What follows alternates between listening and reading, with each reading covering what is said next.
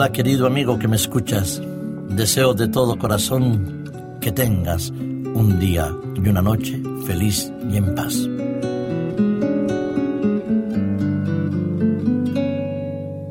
Cuando la avispa ataca. Todos sabemos y todos conocemos el volar de las avispas. Escuchamos ese sonido, ese zumbido a nuestro lado y si tenemos algún tipo de alergia a la picadura de los insectos, miramos un poco con temor ese revoleteo a nuestro alrededor. Otros pasamos casi desapercibidos alrededor de ellas. En final al cabo, las avispas, las abejas, forman parte de ese ciclo de la biodiversidad que permite la floración y permite la continuidad de la existencia de la vida en la naturaleza. Las avispas tienen sus características particulares, las abejas otras. En realidad todas ellas forman parte de ese mundo de los insectos tan necesario y tan habituado a verse a nuestro alrededor.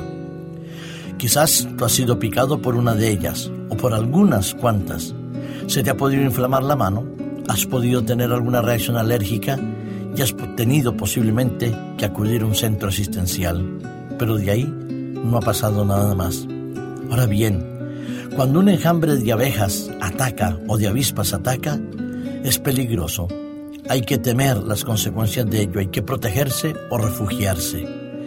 Sí, así es como pasa cuando hay un ataque inusual, por ejemplo, de avispas, como el que se ha vivido en los últimos días en China. Han causado la muerte a 42 personas y más de 1.500 heridos en la provincia china de Shangashi, que está al norte de China. En estos últimos tres meses, el incremento de los ataques de las avispas ha dejado preocupada a las autoridades sanitarias de este país asiático. De esas más de 1.600 personas que sufren picaduras de este insecto, 206 siguen hospitalizadas, además de los 42 que ya fallecieron, como os lo comentaba hace un instante. Los datos publicados por la Comisión de Salud y Planificación Familiar en China insiste que todas, absolutamente todas las autoridades deben realizar mayores esfuerzos para minimizar el número de muertes. Lo que está haciendo el responsable de la Comisión Nacional de Salud es hacer un llamado urgente a todos, absolutamente a todos los estamentos de China, para que todas las autoridades sanitarias hagan algo para paliar los ataques de este enjambre de avispas que está causando tanto dolor y tantas reacciones alérgicas. Las autoridades locales han difundido esta información a todos los ciudadanos sobre cómo protegerse de las picaduras. Lo que pasa es que en ese país lo cierto es que la prevención y las medidas sanitarias escasean en las regiones más pobres o en la montaña. Pero es necesario, es necesario desarrollar una campaña de prevención y de protección para el ataque a las avispas. La gran pregunta que se han hecho los científicos chinos es ¿por qué? ¿Por qué en estos últimos meses, en estos últimos tres meses, las autoridades no han podido prevenir los ataques de las avispas? ¿Por qué también este ataque inusual de las avispas a la población? Quizás, dicen algunos de los científicos chinos, se debe al famoso cambio climático que tanto se ha comentado en tan diversas ocasiones. Los expertos médicos de estas áreas afectadas han constatado que el aumento de la temperatura es el que ha producido en los insectos, en estas avispas, una especie de actividad agresiva no común en ellos. Lo cierto es que los insectos están cada vez más activos, cada vez más agresivos y cada vez están produciendo más daños a la población. El catedrático Juan Busen dice que quizás la causa principal es la bajada del número de enemigos de la naturaleza, de las avispas, las arañas y los pájaros. Al final y al cabo, que sea una u otra explicación, todos coinciden que es debido al cambio climático. Las avispas que han atacado debido al cambio climático han producido daños.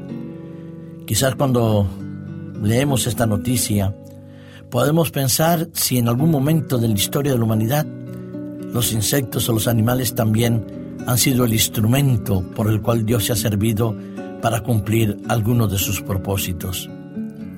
¿Algún ataque de avispas en algún momento dado de la historia de la humanidad ha sido utilizado por Dios para proteger a su pueblo?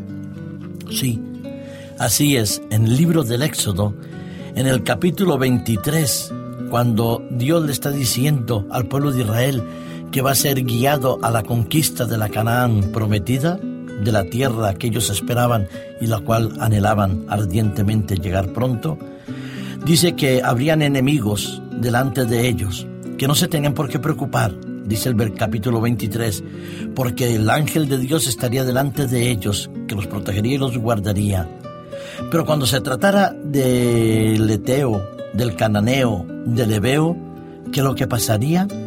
Dice el versículo 28 y el versículo 29, enviaré delante de ti el avispa, para que eche fuera al Ebeo, al Cananeo y al Eteo, y delante de ti no subsistan no los echaré delante de ti en un año para que no quede en la tierra desierta y se aumente contra ti la fieras del campo. Poco a poco los echaré delante de ti hasta que te multipliques y tomes posesión de la tierra. Así es. Dios se puede servir de medios naturales muchas veces para cumplir sus propósitos. El pueblo de Israel tenía la promesa de la protección de Dios en la conquista de la tierra prometida. Podía recuperar un terreno que Dios se lo había entregado a Abraham siglos atrás.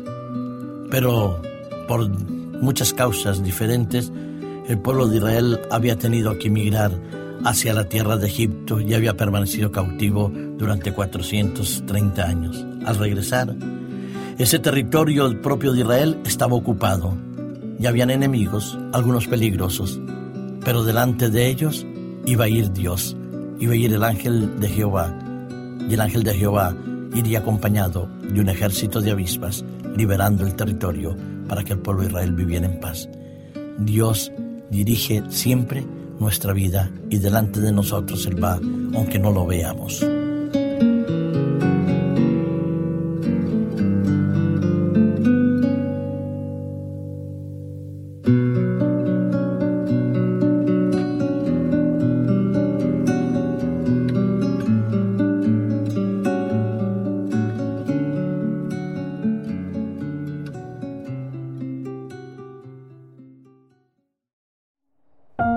Producido por hopmedia.es